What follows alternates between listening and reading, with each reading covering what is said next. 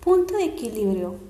Para una fábrica de brújulas, el costo de materia prima y de mano de obra por brújula es de 18 dólares y el costo fijo es de 3 mil dólares al día. Si vende cada brújula a 30 dólares, ¿cuántas brújulas debe producir para y vender para que el negocio esté en el punto de equilibrio? Solución. X es igual a brújulas producidas y vendidas. YC es igual al costo total. YV es igual al precio de venta por el número de unidades vendidas.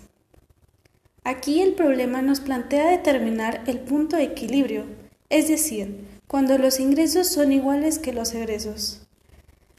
Entonces, igualamos ambas ecuaciones obteniendo 30x es igual a 18x más 3000.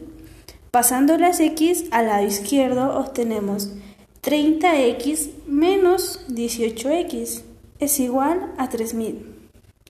Simplificamos 12x es igual a 3000. Despejamos las x. Es igual a 3000 sobre 12. x es igual a 250.